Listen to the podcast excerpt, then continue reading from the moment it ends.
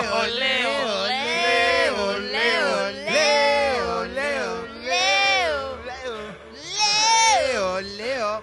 Qué orgullo, ¿eh? Qué orgullo, qué momento, qué alegría, qué fantasía, qué pasión, qué locura, qué descontrol, ¿eh? ¿Te sentís de Rossi? No, la verdad que no, la verdad que no. Pero tuvo un lindo gesto ayer cuando se iban todos los jugadores, subieron con la cabeza agacha al micro, el tipo tuvo el gesto de parar, fue a sacarse una foto con un chico que lo esperaba detrás de Lindo. una, de una reja que los estaba dividiendo. Qué una rockstar. valla. Y bueno, pero eh, son esa cosa de, de, de- de- Exactamente, una reja no se para, dice Mauro. Pero la realidad Una reja. eh, es que me parece que ese tipo de cuestiones también demuestran que estamos hablando de un tipo que es tan. que por ahora, ayer en la cancha, demostró en los primeros minutos ser uno que llegaba uno más. Cuando terminó el primer tiempo ya era el líder del equipo. ¿Está claro? Sí. o sea que en tres partidos, si a Boca no le va bien, le van a dar la batuta a él porque se va a venir un lío bárbaro si Boca no pasa a, Liga- a Liga Deportiva Universitaria de Quito, porque lo de ayer fue un, un tentempié para una salida de Alfaro si es que las cosas le van mal, ¿eh? Está más la- complicado que Macri. La realidad es esta, Alfaro hasta acá, desde los resultados venía bien. Primer desafío que tiene, fuerte, primer desafío importante, queda fuera con Almagro. Quiero contar algo de Almagro. Primero que Almagro contra Boca habitualmente le ha ido bien, históricamente, ¿eh? Pero más allá de esto, Almagro jugó ayer con futbolistas que no habían tenido ni siquiera un partido juntos. No habían jugado nunca juntos, salvo en entrenamientos. O sea, ayer fue el primer partido oficial del semestre. Almagro con refuerzo, con jugadores nuevos, con Carlos Mayor como técnico.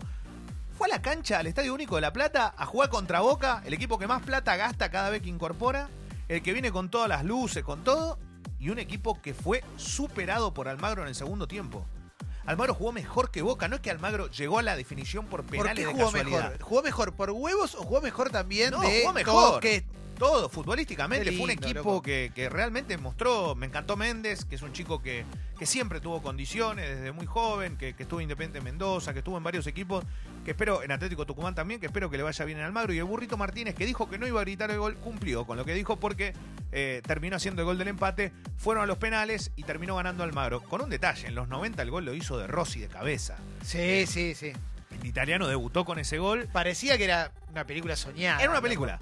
Pero después salió, estaba cansado y ahí Boca también se desmoronó. Futbolísticamente ya no entregó lo que había mostrado por momentos en el primer tiempo. Y en los penales cuesta creer que un equipo con tantos jugadores de jerarquía pateen todos mal, ¿no? Porque hasta Teve que lo hizo, el arquero Limousin, que siempre fue un atajador de penales, no es la primera vez que ocurre, lo hizo en Ferro, lo había hecho en Almagro en algún momento. Limusín. Fue los, todos los penales que tiró fue para donde tenía que ir. eh, atajó dos, el otro le pasó por abajo de las manos, el de Tevez, y después Salvio lo terminó mandando a la luna. Hay una realidad, para Boca es un masazo, los dirigentes ayer tenían una cara larga, pero ni te lo puedo contar. Por otro lado, a la gente, felicitaciones que se bancó un montón de horas para llegar y tres horas para volver. Recién El Marcelito. Magnoni, el Chapo, toda la gente que está en el banco escuchando me dice, salimos 0.20 de la cancha, llegamos a las 3 y Mm. media, una cosa de loco. La verdad que una locura. Realmente no era el momento de pavimentar la autopista cuando hay un partido o un partido, en este caso partido no de político, sino un espectáculo público. Me parece que tenés que correr un poquito las máquinas y no evi- eh, evitás que la gente eh, quede toda atascada, miles de personas. Pero bueno, un pequeño detalle. Eh, Me hace la- acordar cuando volvimos de ver a Britney. claro, bueno, viste que La, La Plata... sí. Uy, ¿te acordás que qué- Terrible. Qué, día el día de Britney, eh? Qué, y qué emocionante ver a Britney también. Qué locura. ¿eh? Eh, ¿Qué año fue eso? Eh, hace cinco años, seis, ¿no? Te digo, en el Estadio Único de La Plata, Britney estuvo en mejor estado que Boca ayer. Y puede ser. Y te estoy Y, eso, diciendo un y eso que fue Ah. terrible. Bueno, eh, que tiene que ver con eso también, ¿no? Pero la realidad es que ayer eh, quedó demostrado que la Copa Argentina sigue dando sorpresa. Felicitaciones a la gente de Almagro. Em, algunas cosas que tienen que ver con la actualidad de las copas y no la Argentina, las internacionales. Quedó eliminado Independiente. Independiente gastó 15 No. millones de dólares en refuerzos.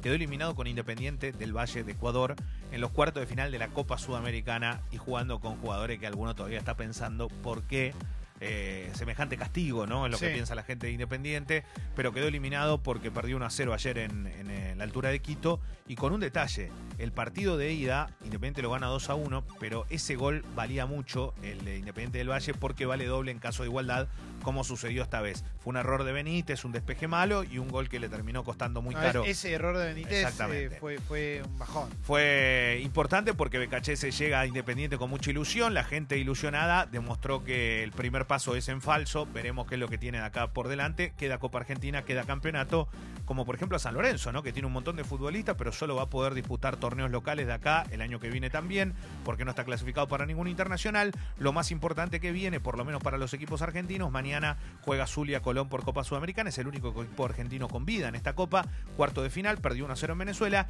y después eh, el fin de semana va a haber partidos interesantes, entre otros van a jugar Racing River, River y Racing con Gallardo, que es hasta acá el inmaculado técnico millonario. Se habla de una deuda importante para con él. La verdad que mm, más allá de lo que pueda tener como deuda y todo, Gallardo a esta altura es impagable prácticamente para River por Sí. todo lo que le ha generado alrededor, ¿no? Sí. Y, y van a jugar ante Racing. El número 29 le dieron a Reñero la flamante incorporación de la academia que seguramente vaya al banco el- en el partido del sábado. Em, Icardi. ¿A dónde va Icardi? ¿Qué pasa? Icardi está planeando su futuro y no sabe dónde va a ir a jugar. La cuestión es que se le van acortando los tiempos, se le van acortando las horas. ¿Qué significa esto? ¿Pero por que qué si no no sabe? se ¿Porque decide, no se decide que si no, y- Ah. pero más o menos, porque Pero no puede tiene pasar que no juegue seis meses. Claro, ese es el tema. El tema es que si no arregla con algún club urgente Qué o- problemita, y que ¿eh? quiera el Inter también, ¿no? ¿Y La por qué no se decide? ¿Porque no, no le No, a él convence no le- la plata? A él no le convence. Y no, y al club también le tiene que convencer el dinero para tratar de, para ver dónde va. Y más allá de que a él tampoco le convence los lugares. Pero eh, es muy loco, ¿eh? Un tipo que tiene más de 110 goles jugando con la camiseta del Inter, que no se sepa dónde, dónde, dónde va a jugar. Así que, eh, más allá de los equipos de Serie A que están interesados, va a comunicar, esto es lo que dice el Corriero del Sport, va a comunicar la decisión el próximo lunes. Esto lo va a hacer él. No sé qué la, cuál es la decisión que va a tomar o si es que tiene cerrado algo con alguna institución. Por otro lado, eh, hoy se juega la Supercopa de Europa. Hoy Sí. van a estar jugando el Liverpool con el Chelsea. Recordemos que va a dirigir una mujer ese partido, que va a ser un hecho muy histórico y que hasta que no suceda, me parece que no se toma magnitud de esto, porque va a haber Me un encanta. árbitro de sexo femenino. Quiero ver. Opa. cuando, cuando haya alguna alguna jugada polémica, porque siempre Sí. ahí es muy difícil, porque son humanos. Claro, ¿cómo, cómo van a ir a protestar? Conducta. Pero vos sabés, que, futbolistas. eh, vos sabés que primero, bueno, pasa que hablar de esto es, eh, te- oh, decís eso porque no. Pero realmente en Europa los jugadores tienen otro respeto hacia la, Autoridad. hacia la autoridad en este sentido. Y esto es verdad, no es que uno está diciendo una cosa que no ocurre, sí ocurre. La- no, no. La realidad que pensemos un segundo, más allá de la aplicación del VAR que ha calmado un poco los ánimos, ahora los calienta a todos los demás, pero no tanto a los jugadores dentro de la cancha, más allá de que los puede sacar. Pero recordemos lo que pasó en la última final de la Champions, ¿no? A los dos minutos, a los. ¿De qué me dos minutos? Un minuto iba, y VAR, penal, eh, penal para el Liverpool, gol, y se terminó la final.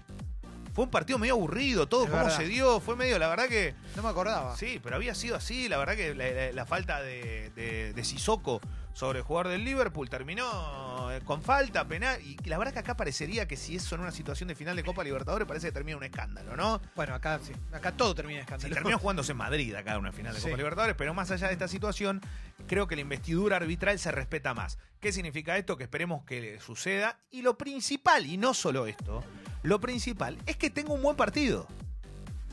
Porque ese va a ser el gran desafío. Que realmente esté a la altura de las circunstancias y que ponga la vara alta como diciendo, ven, esto es para nosotras también. No sean prejuiciosos. Ahí está. Y esto es lo más importante, esperemos de corazón que eso ocurra. ¿Por qué? Porque así mantiene la vara alta y también le da lugar a los que vienen atrás y a las que vienen atrás Obvio. principalmente, que son aquellas que quieren estar en un evento de esta Y magnitud. que quieran tener muchas chicas esa carrera también. Cual, obvio. Exacto, exacto. Es- trabajar es- de eso. Exacto. Y aparte es algo más. Obviamente que te tenés que preparar para otra cosa, pero eso viene al lado. Y después puede llegar a ser definitivamente, como decís vos, Jessy, tu carrera, tu lugar donde te terminás profesionalizando. Eh, falleció Héctor El Chulo Riboira.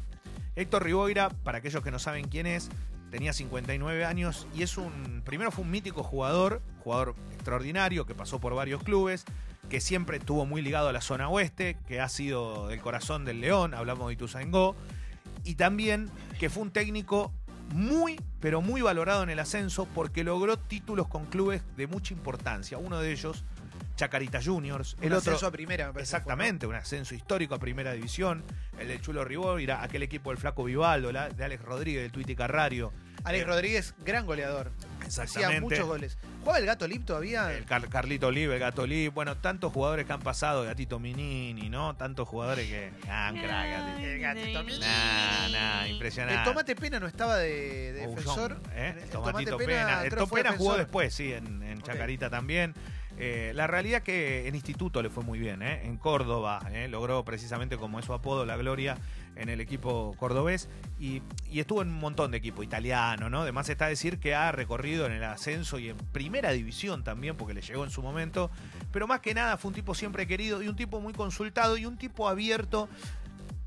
Acá hay algo que, lo digo como periodista esto, pero que con los protagonistas nos pasa muchas veces. Los protagonistas son eh, en muchas ocasiones selectivos. ¿Qué significa esto? Yo hoy laburo al lado de Clemente Cancela y tal vez viene alguien y me atiende un teléfono. El primer día laburo al lado de...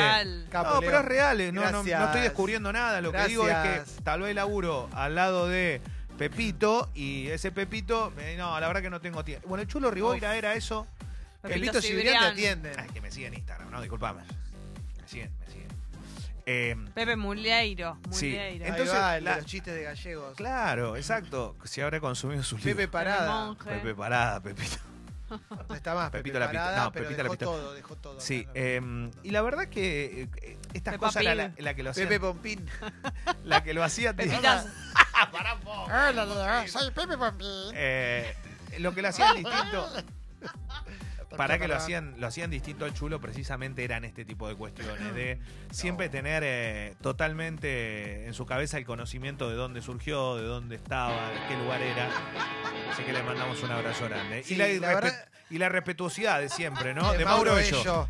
Que Un lamentablemente tipo- se abraza algunas causas pero a otras parece que la deja de lado No está a la altura, no estuviste Tal a la cual, altura. Ahí, tal ahí cual. es mala tuya. eh, ahí Sigue siendo un nene, ¿no? Sigue siendo un nene ¿Eh? que tiene un rato libre para estar con sus hijas y se va a hacer un tatuaje de los Playmobil. Un boludo. Abrazo grande. Acá cerramos la columna.